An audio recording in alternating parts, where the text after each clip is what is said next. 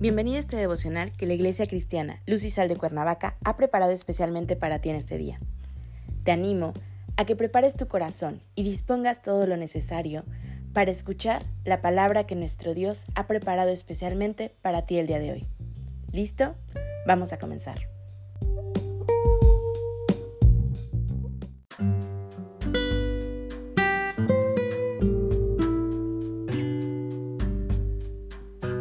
Hola, ¿qué tal? Es un gusto saludarte el día de hoy, bienvenido. Hoy iniciamos una nueva serie devocional titulada Estoy aquí, que la Iglesia Cristiana Luz y Sal de Cuernavaca prepare especialmente para ti cada mañana. El tema de hoy es El llamado de Dios. Hoy te voy a pedir que me acompañes al libro de Juan capítulo 15, versículo 16. La palabra del Señor dice, No me elegisteis vosotros a mí, sino que yo os elegí a vosotros y os he puesto para que vayáis y llevéis fruto, y vuestro fruto permanezca, para que todo lo que pidiereis al Padre en mi nombre, Él os lo dé. Muchas veces nos preguntamos cuál es la voluntad de Dios en nuestras vidas. ¿Existe realmente tal cosa como el llamado o es algo inventado en los púlpitos? La voluntad de Dios puede ser analizada desde dos perspectivas. Uno, la voluntad general de Dios. Esta es aquella que es igual para todos los creyentes y la podemos encontrar expresada directamente en la Biblia. Ahí no vas a leer que por tu nombre Dios te llama a hacer algo específico. Por ejemplo, no recuerdo ningún pasaje de la Biblia que diga algo así como José Rodríguez vas a ser el líder de alabanza de la iglesia de tal lugar. Ni siquiera está cerca. En la palabra de Dios encontramos tareas generales que todos tenemos que cumplir por el simple hecho de ser sus hijos. Por ejemplo, tenemos como principal comisión la conocida Gran Comisión, que nos envía a ir y a ser discípulos. Esto no es solo para algunos miembros particulares de la Iglesia, sino para todos. Así sucede con la voluntad general del Señor, aplica a todos aquellos que quieren seguirle. Y número dos, la voluntad específica de Dios. Esta es la segunda manera en que se manifiesta la voluntad de Dios, y es aquella que apunta a cosas individuales y personales para cada uno de los creyentes. No podemos encontrarla en la Biblia, en este caso, por ejemplo. La forma en que Dios nos la hace conocer es por medio del Espíritu Santo. Él es quien nos mueve y nos hace entender qué propósito específico tiene el Señor para nosotros como miembros del cuerpo de Cristo. Él es el que nos ayuda a descubrir cuáles son nuestros dones y talentos y nos marca el camino sobre el cual podemos ir usándolos. En definitiva, la voluntad específica es lo que habitualmente conocemos como llamado.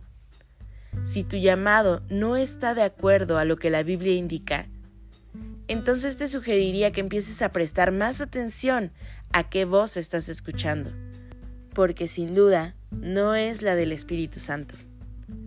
Para que puedas conocer tu llamado y entender cuál es el propósito de Dios para tu vida, es fundamental que tengas una comunión constante con Él, para que el Espíritu Santo crezca en tu interior y así pueda mostrártelo. Quisiera mostrarte una serie de puntos que son importantes para cumplir con el propósito que Dios tiene para nosotros. Número 1. Conocer tu llamado.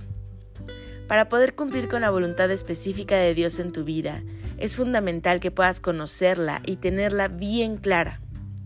Número 2. Entender quién te llama. Pablo no dudaba respecto a esto. Su llamado lo recibió de parte de Jesús, al igual que sucedió con todos los apóstoles. Jesús es quien llama a todos los creyentes.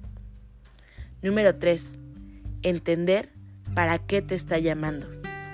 Pablo entendía que su llamado no era para gloriarse a sí mismo, sino para honrar a Cristo. Número 4. Entender que es una obligación.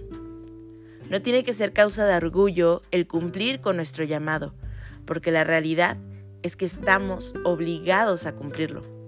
Cuando aceptamos a Jesús como Salvador, pasamos a ser sus siervos y como tales tenemos que obedecer sus mandatos. ¿Qué sería de nosotros si no obedeciéramos al Señor? Número 5. entender que estás predestinado para ello. Dios planeó tu llamado y el propósito de tu vida incluso desde antes de que nacieras. Esto lo podemos entender cuando analizamos el llamado de Jeremías, en donde puedes reemplazar profeta para las naciones con aquello para lo que Dios te llamó.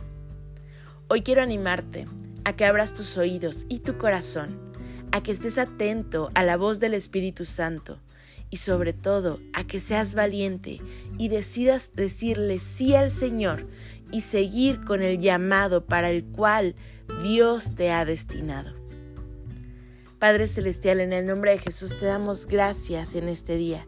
Gracias porque tú eres bueno, Señor, y tú nos tienes en el hueco de tu mano. Hoy, Señor, te pedimos que pongas en nuestros corazones ese fuego ardiente de deseo por ti.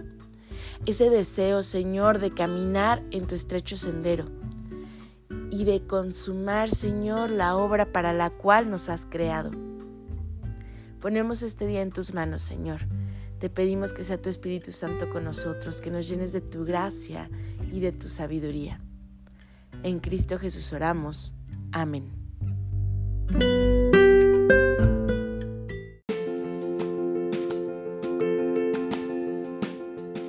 Ha sido un placer compartir la palabra contigo el día de hoy. Te animo a que no te pierdas ni un solo devocional de esta serie. Te espero aquí el día de mañana. Y recuerda, conecta con Dios.